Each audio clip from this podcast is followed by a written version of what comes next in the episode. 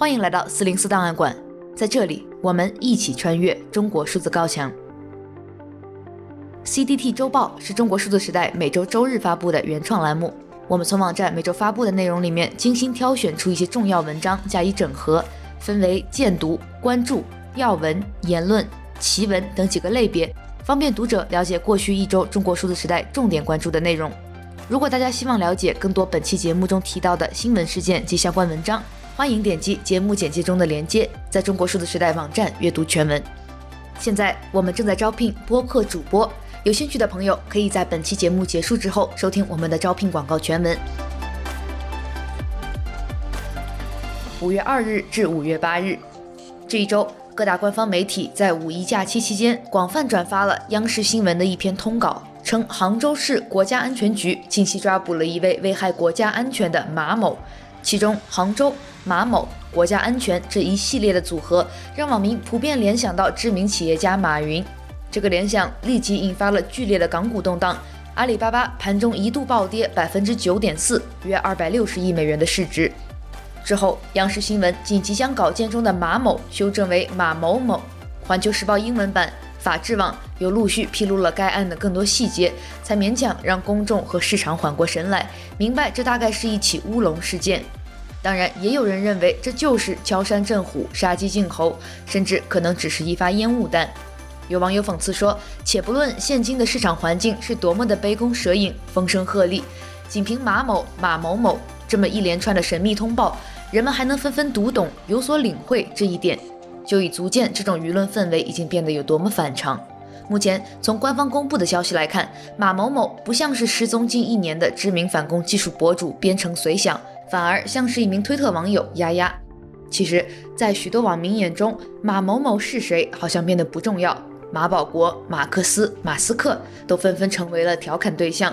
无论其是否颠覆了国家政权，人们只看到媒体通稿颠覆了股市。重要的是，所有人都可能成为马某某，而任何虚惊都可能只是暂时的安全。近日，上海官方宣布高考延期一个月。这也意味着短时间内全市解封成为奢望。在微博热门话题“上海什么时候解封”之下，一个长期被忽视的新冠次生灾害浮上水面，看不见的心理创伤。据称，已有不低比例的上海人在长时间的封控下出现抑郁情绪，而不绝如缕的荒诞与魔幻依然在加剧人们心中的悲苦。一位福利院的老人即将被殡仪馆的车拉走火化，结果人还是活的。一位黄马女士被六名警察踹坏房门，闯入家中抓去隔离，最后核酸复核为阴性。部分未解封的小区居民担着扁担来回往家抬物资，因为车辆使用受到限制。就连官方宣传也告诉人们，在上海市内跨区比飞天还难。某消防支队为运送救命药，启动了多架无人机进行运输。人们纷纷在评论区询问：“是黄浦江上的桥被炸完了吗？”一位知名的油管博主西兰前几天宣布自己已经逃离了上海，而这次封城让他彻底认清了现实，从那些虚幻的泡泡中醒来。还有更多人正在逃离或计划逃离，甚至乐队逃跑计划的票务团队收到淘宝买家的询问：“你们是可以帮忙买离开上海的票吗？”而在北京背水一战这篇已经四零四的文章中，就连胡锡进也用了“失陷”一词来形容上海目前的惨状，并认为现在的北京也不一定能战胜肆虐的奥密克戎，甚至暗示官方向公众隐瞒了疫情真实情况。与一个月前相比，老胡已不再是坚定的清零派，但这难得的中肯谏言，却在几小时后就遭到最高领袖的疯狂打脸。习近平在最新的疫情防控工作会议上提出三个坚决，表明了其执意清零、无意回头的态度。其中更是提到同一切歪曲、怀疑、否定中国防疫方针政策的言行做斗争。而上海已经持续几十天的疯狂静态清零，则被他称作“大上海保卫战”。许多网民已经意识到，习近平此番强硬表态已彻底决定了中国的疫情走向。网友说：“今天之后。”公开讨论已经变得不可能，未来只有一个抗疫最最成功的国家依然在抗疫，即便有大量证据证明社会面快顶不住了，但习近平仍然不肯换肩，不改初心，而最终结果就是老百姓来承担所有错误的后果。在经过短暂翻车后，目前微博话题战役要做到这三个坚决，已经成为了审核最为严厉的话题之一。即便他们已经对各种反对意见进行了彻底的压制，但下面这一句习总金句，想必会得到支持、反对两派人的一致认同。我们的防控方针是由党的性质和宗旨决定的。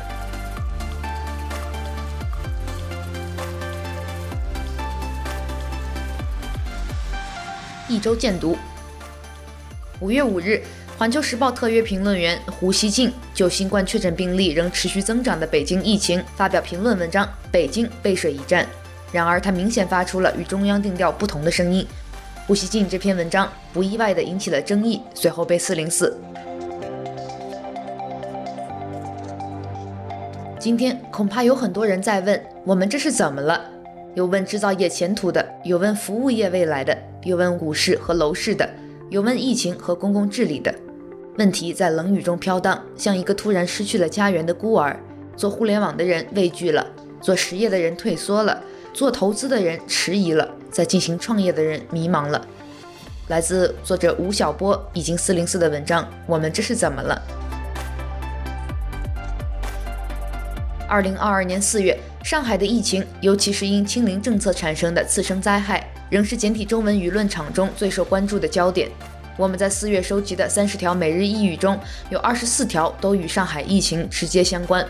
CDT 网语栏目中，我们将聚焦上海疫情，以次生灾害、抗争文本和党国话语三个维度去重温四月的声音。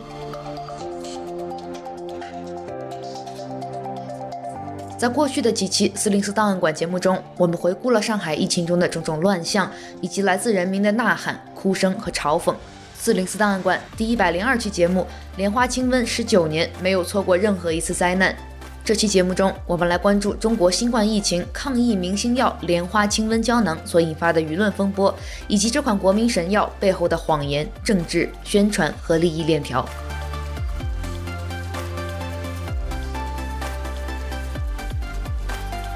在武汉封城期间，作家方方的日记引起了很大的反响。如今上海也已被封控一个多月，很多人问怎么还没有上海日记？实际上，很多上海人都在写日记，记录他们作为个体在其中的经历、见闻和思考，也表达他们的呼吁和反对。这些记录都是珍贵的历史档案。四零四档案馆第一百零三期《上海日记：上海封城中的个体经历与记忆》。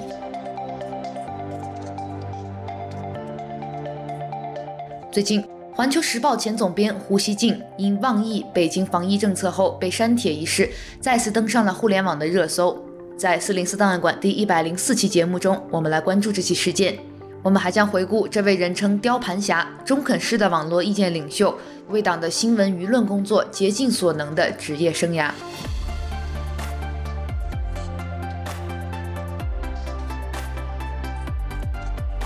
一周关注。五月三日，中国官方发表通稿，杭州市国家安全局依法对勾结境外反华敌对势力、涉嫌从事煽动分裂国家、煽动颠覆国家政权等危害国家安全活动的马某采取刑事强制措施。这条消息中的马某被人猜想或为阿里巴巴创始人马云，引起股市动荡。官媒随即将马某更正为马某某。并透露，此人着手制定反宣纲领，甚至筹备成立大陆临时国会。四月三十日，曾自称“战狼画手”的互联网画师乌合麒麟就上海疫情发表新作《上海不能倒下》，并将自己的绘制过程录成了视频。视频片尾写道：“坚持动态清零是由人民至上、生命至上的价值观所决定的。”但这部作品却在过去几日中引起了相当大的争议。请见网络民意，这幅纪实作品应该叫“一个都别想出来吧”。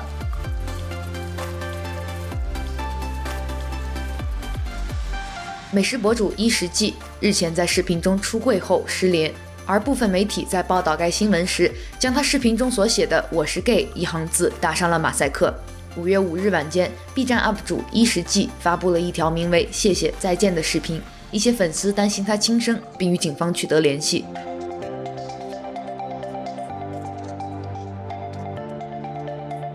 一周惊奇，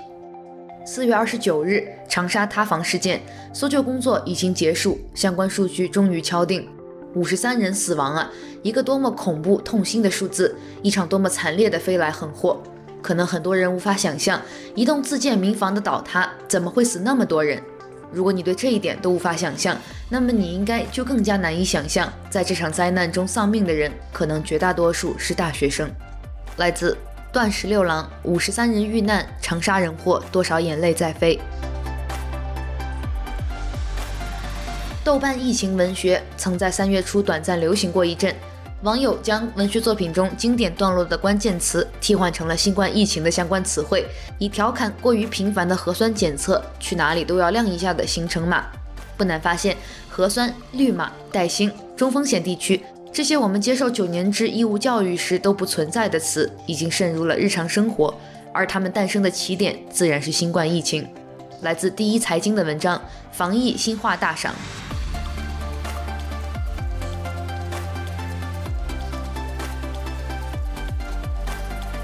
一周故事。四月一日，上海浦西封控第一天，他牵了一只穿着红色衣服的狗，背着包，提着一些东西。走进了小区对面的红色电话亭，整整一个月，他都住在里面。四月二十九日，两个身穿防护服的男人把他赶出了电话亭。他走的时候什么也没拿，抱着自己的小狗，光着脚往南边走了。公众号“先生制造”的文章《被赶走前，他在红色电话亭住了一个月》，以及公众号“会永远在你身后”的文章，关于电话亭女子有几个问题要问上海。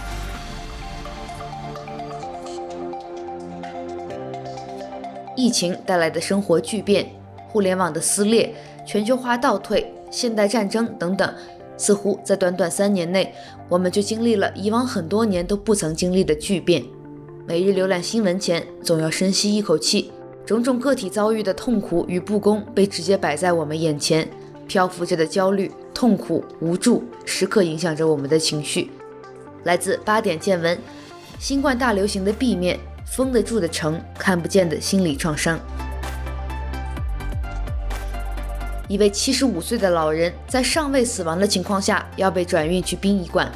如果不是殡仪馆工作人员发现老人还有生命迹象，将老人退回去，他很可能被活着火化。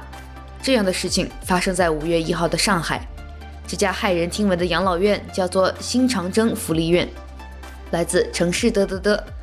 被活着拉去火葬的老人，以及来自悠悠鹿鸣和售楼处的相关文章。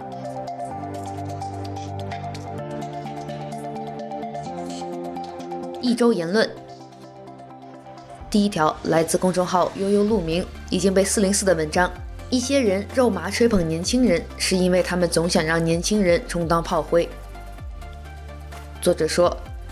确实，他们吹捧年轻人，说年轻人代表了希望。说世界是你们的，但是他们从来没有打算交出自己的权利，即使到自己死了也不会。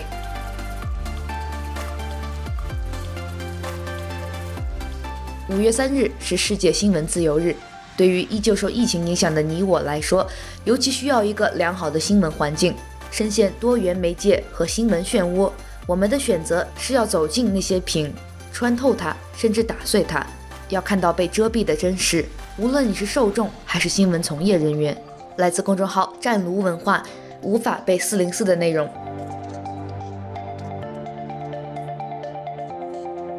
下一条是一篇重温的文章，来自六神磊磊。金庸告诉我们的形式主义基本上治不好。作者说，随便提醒一下王夫人，不就解决问题了？可到了后来，长大了一点，我才晓得事情根本不是这么简单。曼陀山庄的种花问题是解决不了的，因为这是一场自上而下的形式主义，这不是一个技术问题，而是一个制度的问题和人性的问题。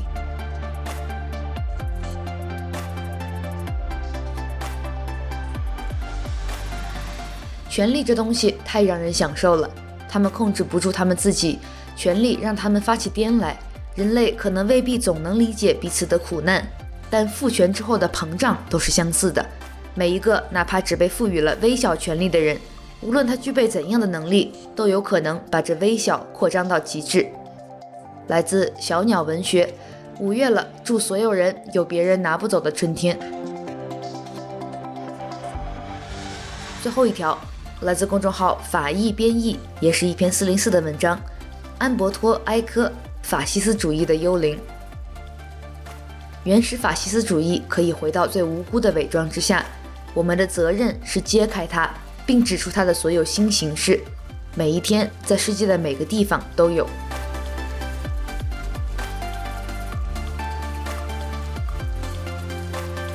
一周视频。四月三十日，微信频道博主喵姐爱教书发布了一条视频，阐述了将新冠阳性患者叫“阳”这一做法的危险性。这是路西法效应的雏形。这个理论揭示了一个普通人是如何在某些特定的条件下变成一个恶人或公权机器下的屠杀者。第一个条件叫盲从加极端，这就像前一阵儿那个领导让你打狗，你就去杀狗。领导不让没有核酸报告的病人进医院，你在医院门口，哪怕你是保安也好，医生也好，你竟然能眼睁睁看着一个挣扎在生死线上的病人在你面前，你都能不让他进。第二个产生的条件就是集体加匿名，也就是说，大家觉得你你穿上制服，你穿上某种衣服，好像你就不是你自己了。你以为你穿上马甲，别人就都不认识你了，你就可以随便做这些，当你是自己的时候都绝对不会做的恶事和错事了。而且，为了给你自己这种完全反人性的行为减轻一些可能你自己心理上的道德压力，你又选择了第三种方法，就是异化。什么叫异化？你你你把人叫做羊，这就是一种异化，就是好像你只要不把他当人，你对他们去施暴，就会显得正当一些。语言就是思想，你的语言就是体现你的思想，你的语言甚至会潜移默化地影响你的思想。以上就是本期播客的全部内容。如果大家希望了解更多本期节目中提到的新闻事件及相关文章，欢迎点击节目简介中的链接，在中国数字时代网站阅读全文。欢迎大家通过电报、Telegram 平台向我们投稿，投稿地址请见本期节目的文字简介。阅读更多内容，请访问我们的网站 cdt.media。下面我们要插播一条招聘广告，我们正在为四零四档案馆招聘播客主播。可以是兼职或者项目合作，职责主要包括播客文稿的编辑、录音、音频编辑和发布。我们希望你认同普世人权价值观，反对中国的言论管控，对中国的网络和新闻审查制度有一定的了解，有优秀的判断力和高度的责任心，有良好的新闻专业素养，熟悉中文网络媒体生态，对数字媒体技术有较强的学习能力。我们希望你有较强的中文编辑能力和数字多媒体的资料整理、编辑和档案管理能力。经过短期的学习和培训后，能够独立完成像本期播客一样音频、视频从文稿、录音、编辑到发布的系列工作。出于对合作者的安全考虑，我们暂不接受中国国内人士报名，其余地域、国籍、文凭、年龄、种族、性别一律不限。如果你感兴趣的话，我们已经将更详细的招聘启事链接放在本期播客的文字简介中，欢迎大家报名。四零四档案馆是中国数字时代的播客项目，致力于记录和传播中文互联网上被审查的信息，以及人们与审查对抗的努力。自二零二一年六月四日上线以来，四零四档案馆播客栏目受到听众的广泛好评，目前跃居多个平台政治新闻类别节目表现前列。